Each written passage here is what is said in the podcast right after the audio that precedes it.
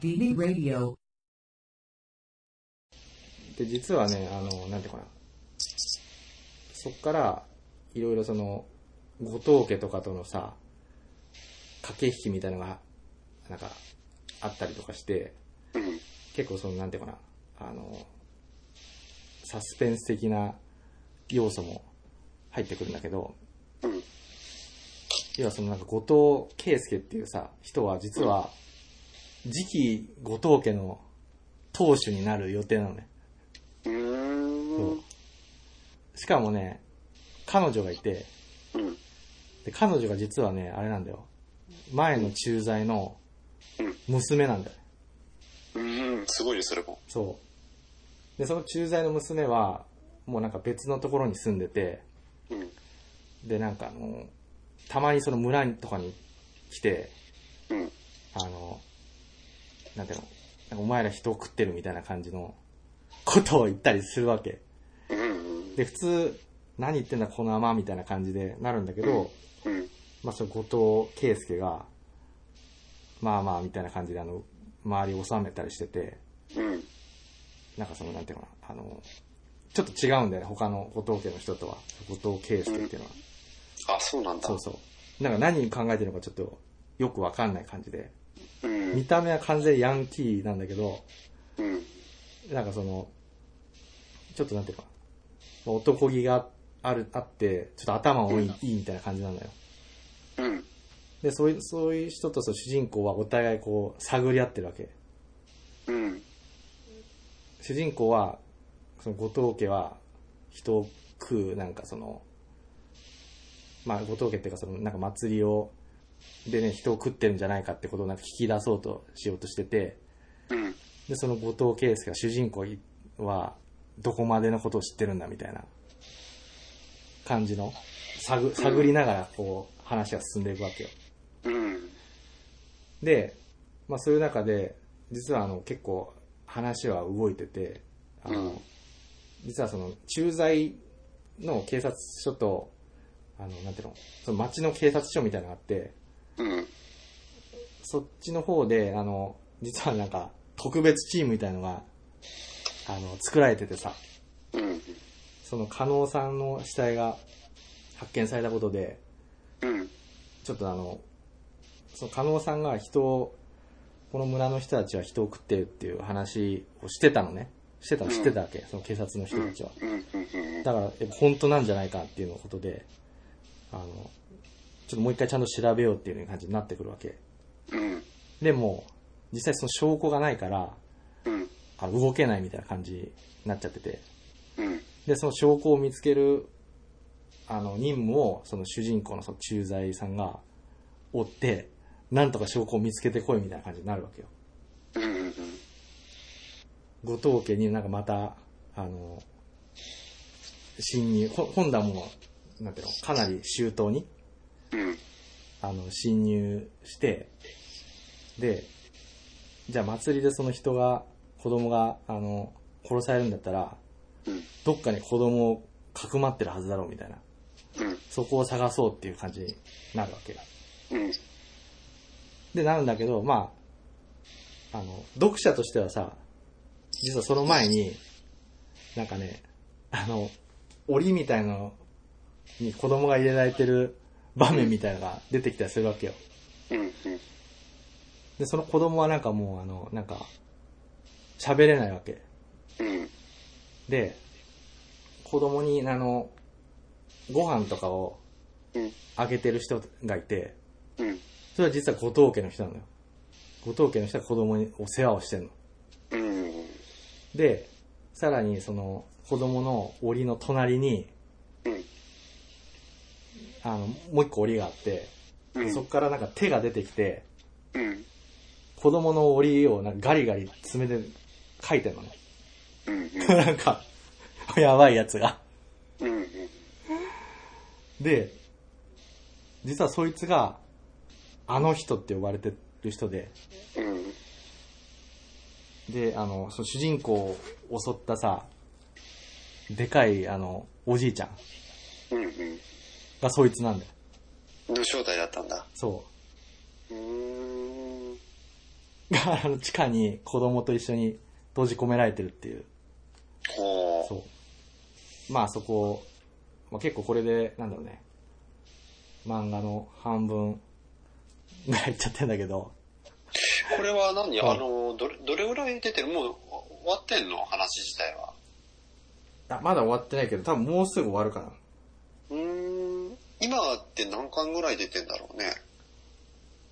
なんかなんだろう？な、は8巻とか9巻とかじゃないかな。あ、そうなんだ。うん。あ、じゃあまだ、まだ、その連載自体は続いてんだ。連載自体は続いてるね。へえ。そう。なんかい、今話、ちょっと聞いててさ、うん。ふとなんか思い出したのがさ、うん。なんかあの、中国で昔さ、うん。ちょっと話変わっちゃって申し訳ないんだけど、うん。なんか、領地刑っていう、あの、刑罰があってさ、うん。知ってる？わかんない。領地刑って、あの、せよく、ウィキペディアとかで、うん。なんか、取り上げられたりとかして、うん。あった、ウィキペディアで取り上げられたりっていうよりも、あそう一番その、世の中に存在する、今までの、あの、死刑の仕方で残酷だって言われてた、あの、刑罰があってさ。それが今その漫画で出てきたような人を食べる、うん。あの、要は生きた罪人を吊るして、その生きたままね、肉を少しずつ切り落として、うん。その長時間すごい激しい苦痛を与えた上に最後に死に至らしめるっていう刑罰があってさ、うん。なんか中国人、中国でやられてたその、あの刑罰なんだシーンの時代にやられたやつなんだけど、なんかそれをふと思い出してさ、あ、そうなんだ。その人肉を食べるっていう。へえ。で、それもなんかその漫画と通じる部分があるかもしれないんだけど、なぜそれをするかっていうと、なんかその人肉が最高の薬だっていうふうに信じられてんだよね。うん。で、体にそう一番いいっていうふうに信じられてたからそういうふうに行われてたらしい。何のまあ科学的なエビデンスもなかったんだけど。うん。だからなんか今その漫画の話聞いてて、あ、そういえばそういうのがあったなっていうのをちょっとふと 思い出してたよ。ああ、そうなんだ。うん。それはまあ漫画ではなくて実際にあった本当の話だけどね。マジか。うん。そう、なんかこの漫画も結構、その、なんていうのかな、フィクションとは言いつつ、うん。なんだ、そういう閉鎖的な村と、あとその村人たちのうん。行動うん。で、それを裏付ける、その、なんていうの、後藤家とかさ、うん。あと祭りとかさ、うん。そういう、なんていうのかな、仕組みみたいのが、なんか、フィクションと言いつつなんかちょっとリアルだなっていうのがあって。浜岡は多分そこら辺が好きなんだろうね。なんかほら、あの、前ハマってたそのさ、うん。日暮らしの泣く頃にとかもそうじゃん。あ村の独特な閉塞感とかさ、その儀式とか、あ、ああ、そうそうそうそう。あるその、権力者の一族の話とかさ。うん。そうそう。で、結局、じゃあ、まあ、その祭りって、何なのかっていうと、うん。あのーそれはね、ちょっと、あんまり、なんていうの、はっきりとは、目的、目的っていうかその、うん。なんでそういうのが続いてるのかとかっていうのは、ちょっとはっきりとはしないんだけど、うん。要はなんかね、あのーそのささっきさ、実はさ、うん。森でおばあちゃんが殺されてたって言ったじゃん。実はそのおばあちゃんって、後藤家の人で、え、あ、そうなの？うん、あの後藤家のね、当主だったんだよ。え、当主だったのにそんな扱いされてんだ。そう。で、なんでそうなったかっていうと、あの、なんか頭がおかしくなっちゃってたのね。あ、うん。ボケちゃったんだ。ボケちゃった。で、その、ボケたっていうかなんかね、変な奇病みたいなのにかかってて、うんうん。で、その病気っていうのが、なんかあの、まあ頭狂ってんだけど、うん。なんかなぜか常に笑ってるみたいな。病気があって、でそれ、これ本当にあんのかわかんないけど、なんか、あの、えっ、とね、クール病っていうのがあって、これあ,、うんあんのかな？なんか、実在するかちょっとわかんないね。うんクール病っていうのがあって、それは何かっていうと、あの、人食い部族で 発見された病気で、うん。なんかその、要はその、なんていうかな、人を食う習慣があるあの人たちから感染する病気で、その症状としては、うん。なんか常に笑笑い、笑ってるっていうのがあって、ほ で、その笑ってるっていうのは実はその村では。昔からあって、うん。で、それはなんかね、クルー病って言われててさ、ほだその、クール病っていうのと、クルー病っていうのは、そうそう。で、それに、まあ、かかっちゃってて、う。うん。まあ、それでなんかあの、なんていうの、まあ、もう、普通に、あの、できないっていうので、まあ、殺されたのかな？うん。その辺ちょっとはっきりしたいんだけど、そう実はだからその、当主でさ、うん。あの、よくほら、日暮らしでもさ、うん。あの、その村のさ、すごい権力者みたいなのでさ、うん。おばあちゃんみたいなの出てくるじゃん、すごい。うん。うん。あの、まさにそんな感じの人だったらしくて、うん。その後藤家の人っていうのは、そのおばあちゃんに、うん。もう操られててさ、操られてるかもう洗脳されてて、うん。うん。で、どう洗脳されてるかっていうと、うん。とりあえずもう後藤家のうん人たちはもうなんて何があってもうん家族として、うん。あの、お互い守れっていう、つまりその要は一族で団結しろっていう。一族で団結しようっていうもう鉄の掟みたいのがあって、うん。で、さっきなんか言ったさ、あの、なんていうの自首したやついるじゃん。うん。うん。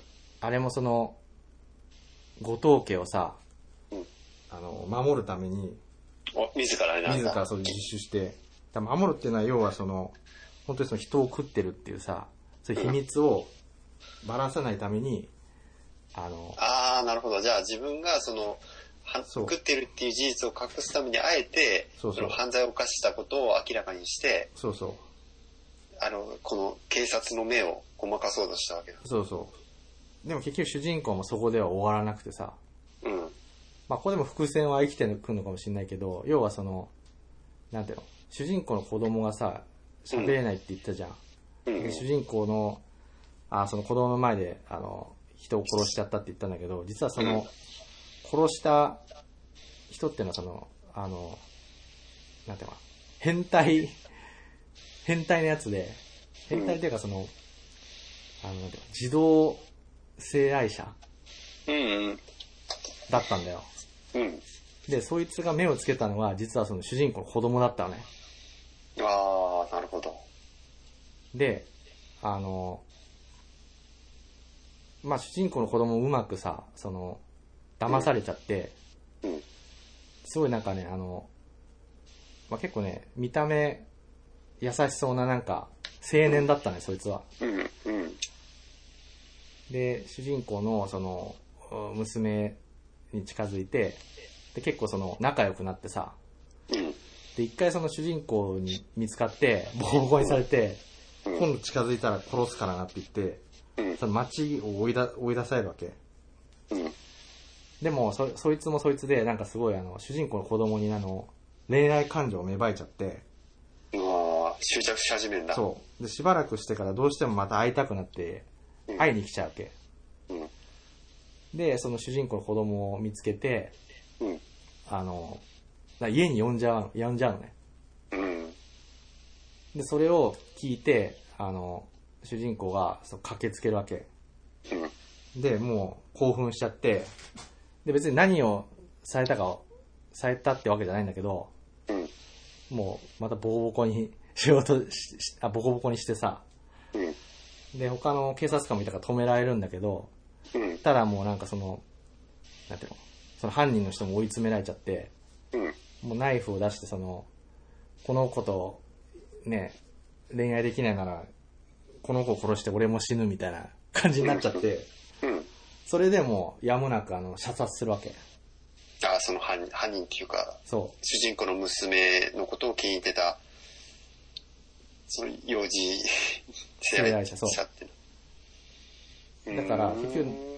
何かっていうと、だからそのもう子供を、そういうなんていうのかな、まあ、いたずらしたりとか、うん。でそもそもあと子供をその食うなんていうことは、うん主人公のその価値観にとっては、絶対許せない。絶対許せないことなわけ。うん。だから、その、まあ、家族の身を守るんだったら、その、なんで、みんなでさ、やっぱりこの村にいるのやめますって言って、うん。あの、3人で脱出すればいいんだけど、うん。やっぱりどうしてもその、なんていうのそういうことがあるかもしれないっていうのを見見過ごせなくて。うん。だから、この事件は解決しないといけないっていうので、使命感でまあ、あの、一応、なんていうの、捜査を続けるっていうので、なんとかその、真相にたどり着きたいっていうふうになるわけ。ああ、なるほどね。そうそう、そういう一応、まあ、ていうの、バックグラウンドもあって、うん。うん。そう。で、結局、何かっていうと、あの、そのさっきのその当主のおばあちゃんっていうのは、実はあの、その村で唯一のあの、サンバさんなんだよ。サンバさんってあの、子供をその取り出す人。うんうん。であ、、ごめんね。はいはい。はい。あ、そうそう。で要はその村で生まれた子供っていうのは全員その、まあ、後藤銀さんっていうんだけど、うん。後藤銀さんに取り上げられてるわけ。そうなんだ。そう。ただ、うん不可解なことがあって、あの、村人ってなんか数、まあ、100人もいないんだけど、うん。うん。100人、まあ、100人ぐらいか。100人ぐらいで、まあ、子供も毎年さ、そんな生まれないんだけど、うん。なぜかすごいあの、死産が多いっていう統計があ あってさ、その村に。で、まあ、そういうので主人公もおかしいだろうって思って。まあ、結局要はね、その後藤銀さんがうん。取り出した子供を、うん。あの、さらって、あの、食わせるために、あの、地下室になんか閉じ込めてたんだよね。うーん。そう。でも、まあ、それ漫画だからあれなのかもしれないけど、そんなことしたら村人の人口減っちゃうね。じゃあ、それが、なんだろう。毎年一人とかだから、ああ。まあ、大した人数じゃないってことあそうそうそう。なんかその人口がまあ、減るほどまでにはなってなくて。うん。うん。そう。で、まあで、結局その、う産んだ人とかには、お母さんとかには、うんあの、残念ながらちょっと、子供が。生きられなかったみたいなことを言って、うん。で、あの、まあなんていうか、食、食用として育育てるわけよ。で、それってのは、実は、みんな知ってるのね。みんな知ってて。あ、そうそう。村人。うーん。まあ知ってる人と知らない人がいいんだけどね。うん。割とその、主要な人は知ってて、で、自分の子供も、あの、その、食用になってるみたいな人もいたりして、うん。でもそれはもう村の習慣だからもうしょうがないみたいな感じで、あ、みんな休止なんだ。あ、そうそうそうそう。で、それもなんかそのむ村のその祭りのために、うん。まあ、そのなんていうの、もう生贄じゃないけど、うん。まだもうしょうがないみたいな感じで、うん。あの、なってて、で、結局それを、あの、誰もそんなにばらさないように、その後藤家の人たちが、その、なんか睨みを聞かしてるわけよ、村人にも。うん。だからなんか襲えられてるの、その村人から。ああ、なるほどね。そううん。で、その後藤銀さんっていうのはもうなんか、結局その、みんなをマインドコントロールしてさ、うん。あの、その、そういうやばい情報をうん。外に漏らさないように、うん。あの、なんていうの、してるっていうね、実はあの、裏、裏がうん。あって。で、まあ、ここれがその割とその村の革新なんだけど、うん。そのまだよくわかってないのが、あの、その、大男のおじいちゃんは何なのかっていうのと、正体。そう。あとその、ちっちゃい頃さ、ちっちゃい頃っていうかあの、あ、ちっちゃい頃顔を食われて、うん。あの、ある人に助けられたっていう、あの、な顔を食われた人。うん、さっき一番最初に出てきそう、そう。その、その、ある人ってのは何なんだろうっていうのがちょっとまだ謎として残ってるんだけど、た。うん。結局ある人っていうのは何か、な、誰かっていうと、うん。実は後藤銀さんの、あの、子供なんだよね。娘。うーん。うん。で、その、自分の子供を、あの、あ、だからその後藤圭介のお母さんか。で、その、自分の子供じゃないけど、その毎年子供を食われるっていうのが、うんあの、まあ我慢できなくて、うん。で、ちょうどその時に食われる予定だったその子を連れて、村を脱出しちゃったんだよね。うん。で、その時に連れてきた子供はその、顔を食われた子ど子供なの。その、救ったっていうのがお母さんなんだ。お母さん。で、また、すごいのが、またなんかね、結構いろいろ、謎というか伏線みたいなのが結構いっぱいあってさ、うん。うん。で、実はその、あの、なんていうかな、その後藤銀さんの娘の、うん。まあ、その脱出した人のうん、旦那さんってあの、村長なんだよね。うん。その村の。うん。で、村長なんだけど、なんかすごい、存在感がないわけよ。うん。村長の割には。村長の割に。っていうのも、なんかその、う裏で、その、後藤銀さんが、なんかその、まあ、一応村長にポストって置いてるだけで、うん。ほんとその村の、あの、なんていうの、権力は、あの、実際後藤銀さんが持つような風になんか仕組んでてさ、で、結局ね、あの、その、後藤圭介。は、その村長とその、後藤銀さんの娘の子供かと思いきや、実はそうじゃなくて、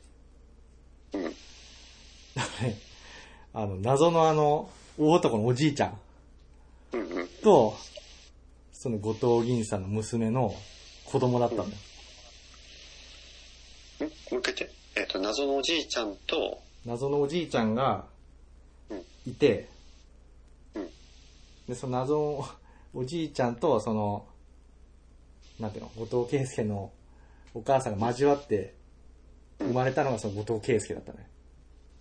それ、近親相関じゃないの？そ あ、それで生まれた子なんだ。う。そう。だから、どうやら、うん。なんていうのかな、その、その近親相関っていうか、うん。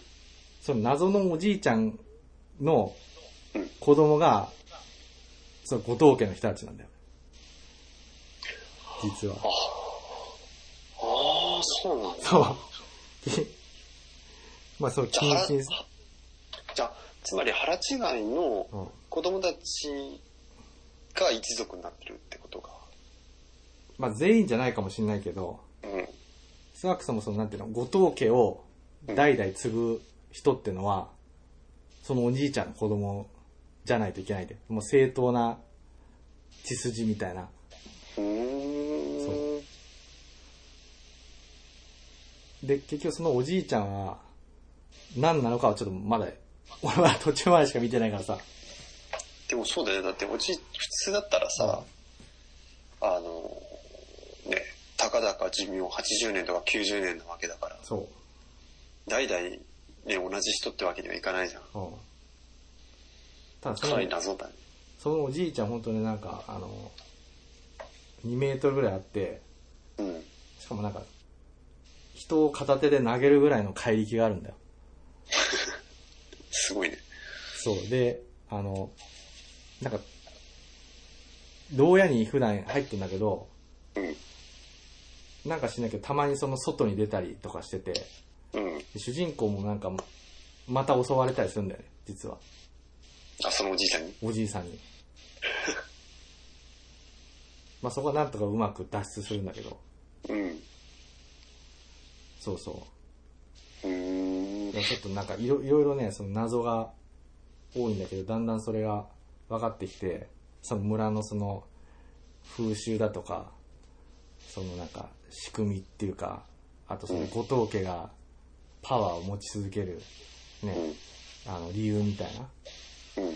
そういうのがだんだん明らかになってくるっていうのがね、なかなかそのサスペンスとしても。面白くて、なるほどね。うん。まあちょっとまだ続いてるんで、で、はい。あの、最新は、俺が見た最新は、うん。その、ついに、うん主人公がその、子供はね、かくまれて現場を見つけて、うん。で、あの、警視庁、警視庁というか警察の、うん。まあ、特殊部隊みたいなやつが結成されてて、うん。ほんと武装した警官が、うん。その村に突撃していくところで終わってたね。おー、なるほうんど。ついに。じゃあうん。じゃあまあさっき言った通り、もうそろそろおしまいかもしれない。おしまいかもしれない。うーん。まあちょっと長くなっちゃいましたけど。なんか、確かさ、今の話聞いてて、もう一つ思い出したのが、あの、寄生獣の作者が書いてた、うん。うん。あの、作品で、祭りの歌だっけ？なんだっけ？祭りのなんとかって作品なかったっけ？あの、し宇宙人、あ、七夕の国？あ、七夕の国だちょっと全然違う。あ、あれも、あ、確かに。とかも、まあ、ストーリーは全然違うし、うんそあれもその人外の話になっちゃうんだけど、あ村だったね、あれもね。そう確かそれも少しちょっと思い出したね。で、なんかその祭りがあるんでしょ、あれ。あ、そうそうそうそう。あれも祭りの、その、村の伝統みたいなさ。うん。あ、そうそう。だからそれも俺が好きだよ。そうだよね、それも好きだって。そう。だそういう閉鎖的な村とその、まあでもどうしても祭りみたいなセットになるよね。ああ、そうだだっね。てさ、日暮らしもなんかやっぱ祭りみたいなのあったもんね。あったあったあった。だ絶対セセットに出てくるよ、その祭り。実際にでもあれらしいもんね、その、あの、歴史に残る名だたるさ、うんその猟猟奇的な、ほら、殺人とかうん事件があったりとかすると、うん。結構その、村の風習が災いしてとか、そういうのも中にはあるみたいなもんね。ああ。そうだよね。で祭りとあとその、権、権力を握ってる人？一家みたいな。うん。うん。そうそう。で、まああとは、なんだ、そういう、まあ近親相関的なのもね、あったりなかったりとか、うんそういうのも、そういうタブーみたいな。うん。うんちょっともうそういうのにちょっとね、やっぱりどうしても惹かれちゃうんだよ。その要素があると。前さ、ちょっと触れてたさ、あの、日本であった事件で、なんか、津山事件ってあったじゃん。ああよく言ってくれたよ。いや、俺、それをか、ね、かなりちょっと興味を持ってて、うん。それのなんか研究本みたいなの持ってるよ、俺。あ、なんかほら、前話してくれたじゃん。あ軽くだけどさ。それもちょっと今、ごめん、ちょっと、脱足だけど、ちょっとふと思い出した。まあでもそれって実際なんかあれだよね。うん。あの、こういう話の多分元になってるよね、きっとね。うん。それは、あの、別にカニバリズムは関係ないけど、関係ないけど。でもこれ、これもあの、その村の閉鎖的な、この、なんていうの、習慣がうん、生み出してしまった、なんかその惨劇みたいな。そうだよね。うんうん、うん、やっぱりなんかさ、あの、まあ、全然話変わっちゃうけどさ、うん。うん、この、今のほらコロナのさ、うん、ちょっと過度なこの自粛のうん、感じとかってさ、うん、まあ、規模は違うけど、それなんか村のさ、うん。お互いお互いをちょっとなんか監視してるみたいなさ、ああ、そうだね。そういうのちょっと似てる、似てるなと思って。つまりその枠組みは違えど、うん。その人間が持つ本質的な性質っていうのがあるのかもしれないね、そういうのが。そうそうそうそう。あの、これ実はさ、前も、うん。これラジオで話したかもしれないけど、うん。やっぱ日本だけじゃないんだよね。ああ、その差別、あのコロナ差別。あ、コロナっていうかあの、また、その映画の話に戻っちゃうんだけどさ、ああ、そういう村の閉塞感みたいな。村の閉塞感みたいので、あの、あウィッカーマンとか映画知らない？ちょっとわかんないね。もう完全に同じよ。あの、さ、舞台はあの、イギリスかな？うん。イギリスかなんかの、あの、島？あれ、ちょっと待って。それってあれ貴族がなんかさ、洞窟みたいなところに暮らしててさ、その、実は食事してたっていう話違ったっけなちょっとそれは関係ないかあ。食、食事ではないんだけど、うん。まずその島で、うん。で、閉鎖されたその村で、うん。で、主人公はそこに、あの、来た新しいなんか保安官みたいなのが 主人公で。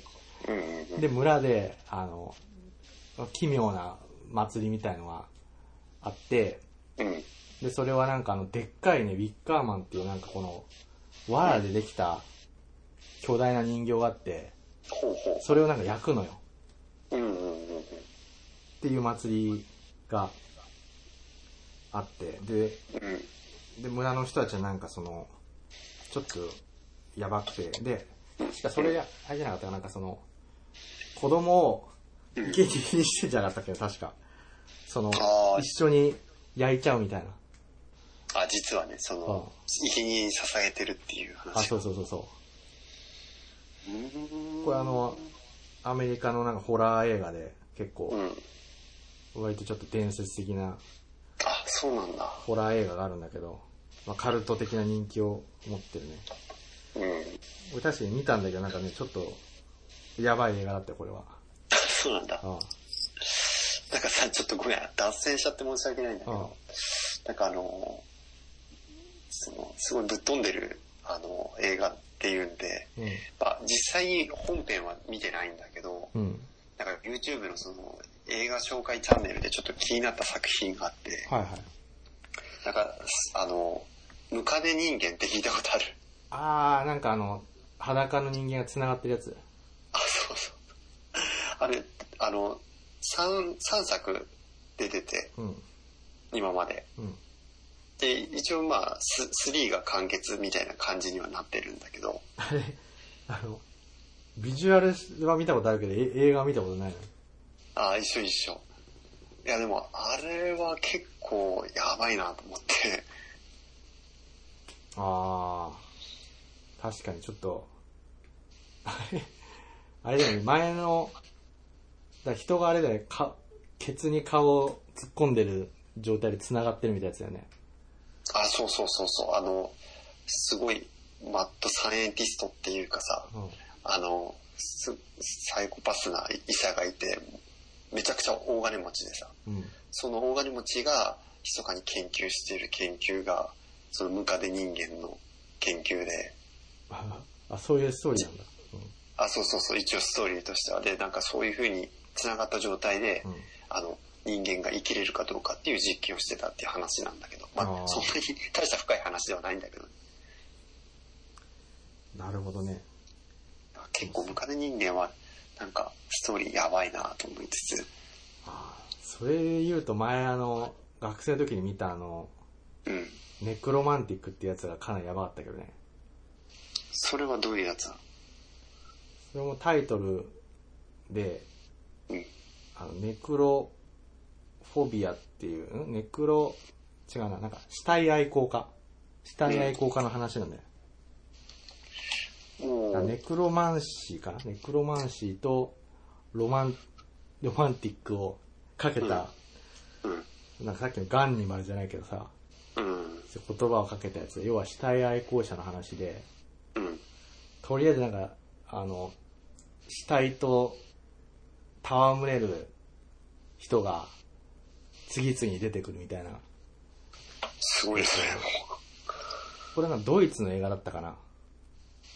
うーん。俺がなんかその覚えてるのは、うん。まずはなんかその、死体、死体に、うん。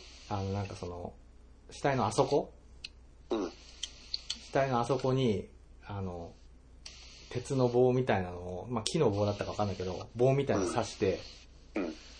で、それをあの男性のあの、ね、ペニスに見立てて、うん。それとやることに快感を感じる女性 すごいね、それも。と、と、あとはなんかね、その、な中年男性二人が、うん。そうなんか花畑みたいので、うん。キャッチボールをしてるんだよ。うん。で、キャッチボールをしてるのをよく見ると、なんか、謎のなんか、内臓みたいので、キャッチボールして、笑い合ってる、やばいシーンとかね。どっちかっていうとあれか、その、ムカデ人間と同じで、ちょっと、その、えげつない系なんだ。うん。うん、なんかその、いげつない、なんかもうストーリーがあるのかないのかわかんないけど、うん。うん、そういう、いろんな人が出てくるみたいな、次々に。うーん。多分ぜなんだろう、俺普通にビデオ屋で見つけたけど、うん。なツタヤとかでも置いてないだろうね、もう。もはや。多分。あまあ、あとはあれかな。あの、これは結構有名だけど、ーうん。あフリークスっていう、聞いたことあるね、なんか。あ要はあの、そのなんていうかな、その小人の人とか、うん。あの、要はなんかその奇形、奇形の人？うん。うん。の、あの、ほ本物の、そういう奇形の人を出した映画で、うん。で、昔そういう人たちなんかこの、見せ物小屋みたいなのでさ、あ、サーカスとかそうサだーカスとか、して、まあ、実際してたみたいだけど、その、うん。サーカスの、まあ、を舞台にした話。うーん。そう。そういう白黒映画なんだけど、うん。昔の。いや、本当に、本当にもうその、実際の、小人の人とか。あとなんかもう、なんだろうね。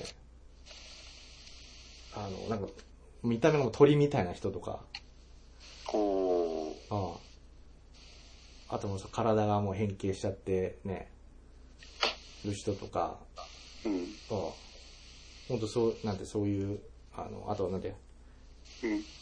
シャムソーセージとかあったじゃん、なんかその、体が繋がっちゃってる人とかさ、うん。そういう人たちが本当に出て、あの、演演技をしてるっていうね、うん。映画があって、それも結構なかなか衝撃的な映画だったけど、ああ。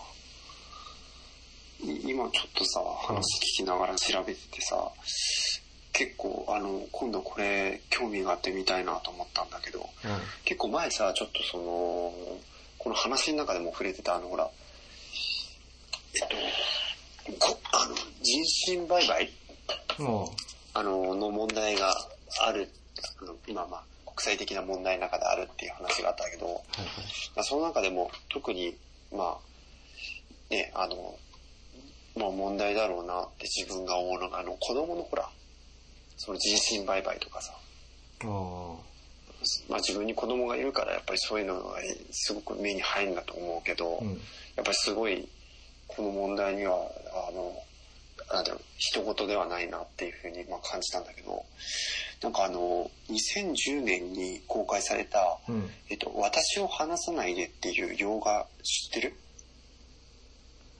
ああ、なんか、それなんか小説かなんかでない？あ、そうだね。書いてある小説って。なんか小説かな、なんか、タイトルだけで聞いたことあるね、それ。あ、そう。それって人身売買の話なの？そうなんだよ。いやえ、すごい俺、なんかさ、全然この、なんていうの、あの、パッケージのさ、うん。写真とか見る限りだと、そういうのが、あの、そういう題材だってわからなくて、ただその、そういったキーワードで調べた時に出てきたから、何なんだろうと思って、ちょっと興味があっえて調べたら、おそしたらまあこれ実話ではないんだけど、うん。一応その小説のストーリーとしては、その、大会からへすごい閉鎖された、うん。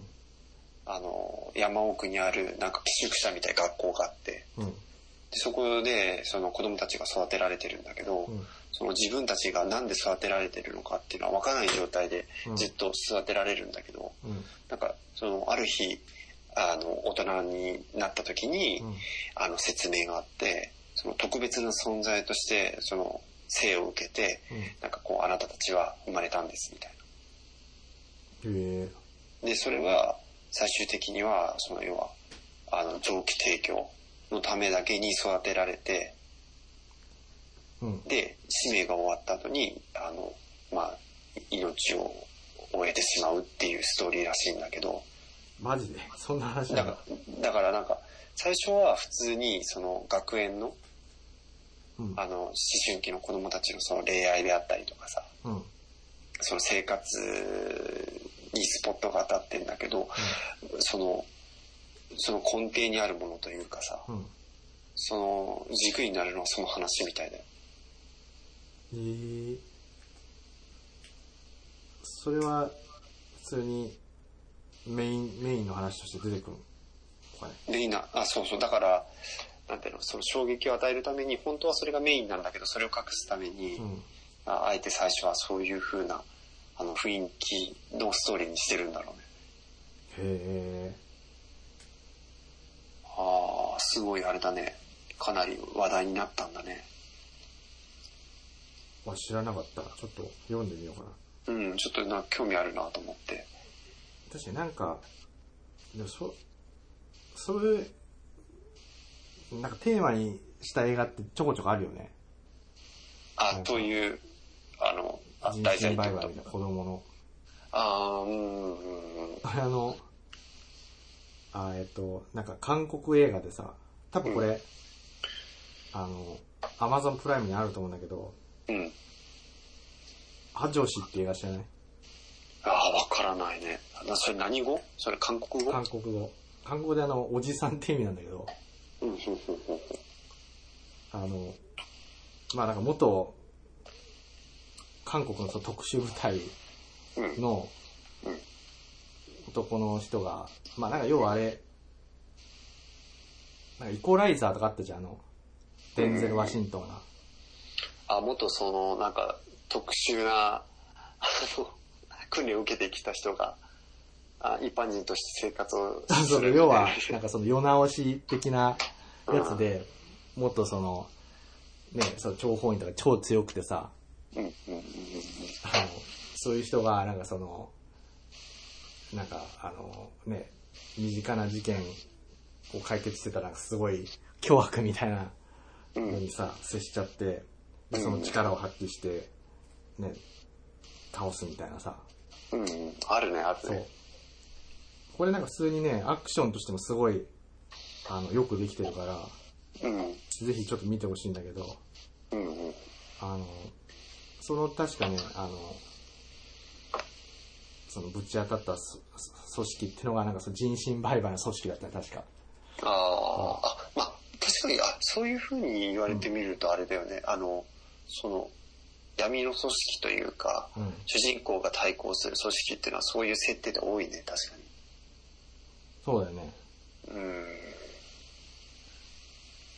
なるほど。まあちょっと今日は、今日はか映画完、全にあの、映画の話。映画と漫画の話で、ちょっと、あ、そうだね。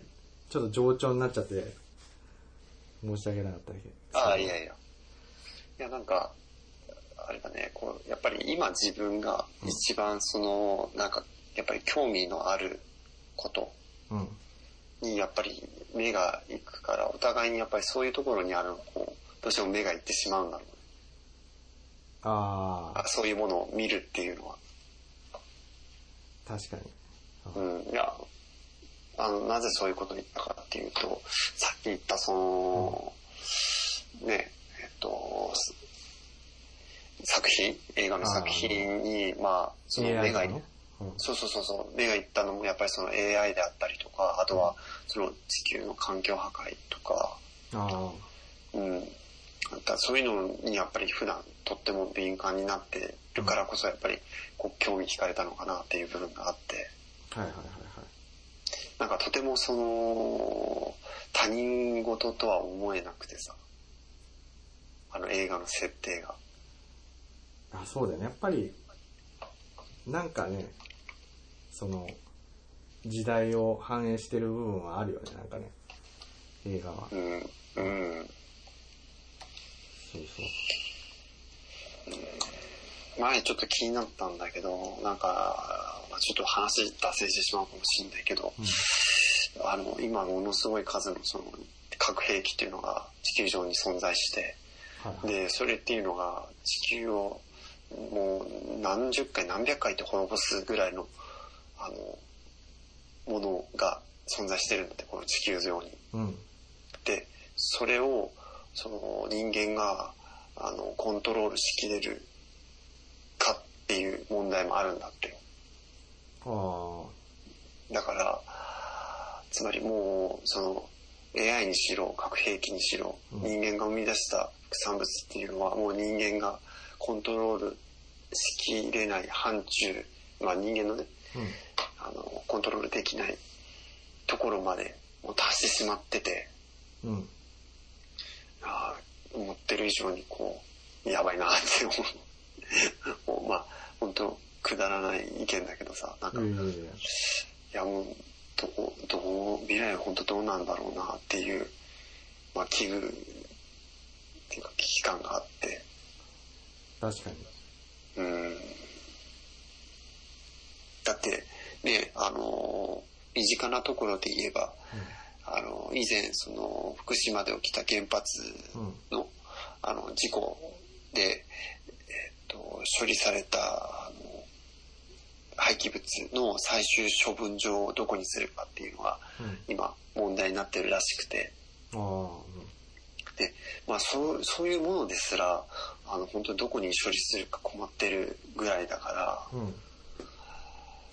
ああなんか他のものはどうなってしまうんだろうなって思ってさああ、核兵器とか？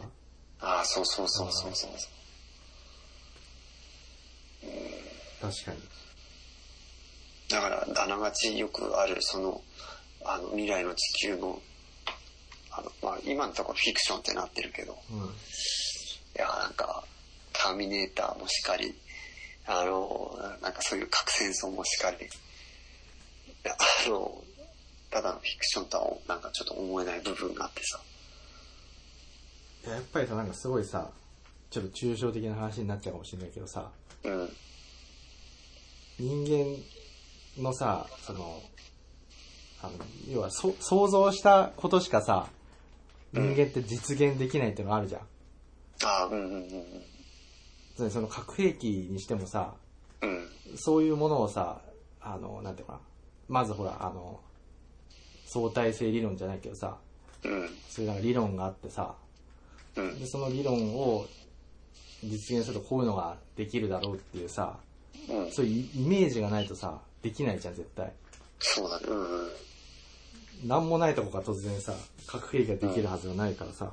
うん、でもそれを裏を返すとさ、うん。人間が想像したこことはできちゃうっていうさ。そうだね、起こり得るっていうことだよね。そうただそれが、そのなんていうの、本当にその、起こすかどうかっていうのは、うん。やっぱりその時の、その人の意志とかの、どこに向かっていくかっていうのは、あるような気がするけどね。うん。そうだね、なんか、そうそうそう。この前ほら、その、話した題材の中にも、ちょっと触れてたと思うんだけど、うん。その、要は、今の人間の進化と実際に機械の進化のスピードが、まあ、合ってないはい。からこそ人間は、あの、滅びてしまうんじゃないかっていう話をちょっとほら、してたけど、うん。今回の映画でなんか結びついた部分があって確かにうん。人間だと追いつけないけど機械だったらものすごい短い時間でその進化を遂げてその環境に適用できるって考えた時に可能性の一つとしてはうん。ないとも言い切れないのかなと思ってしまって。ああ。だから人が生きれない環境でも機械だったらい生き延びられる。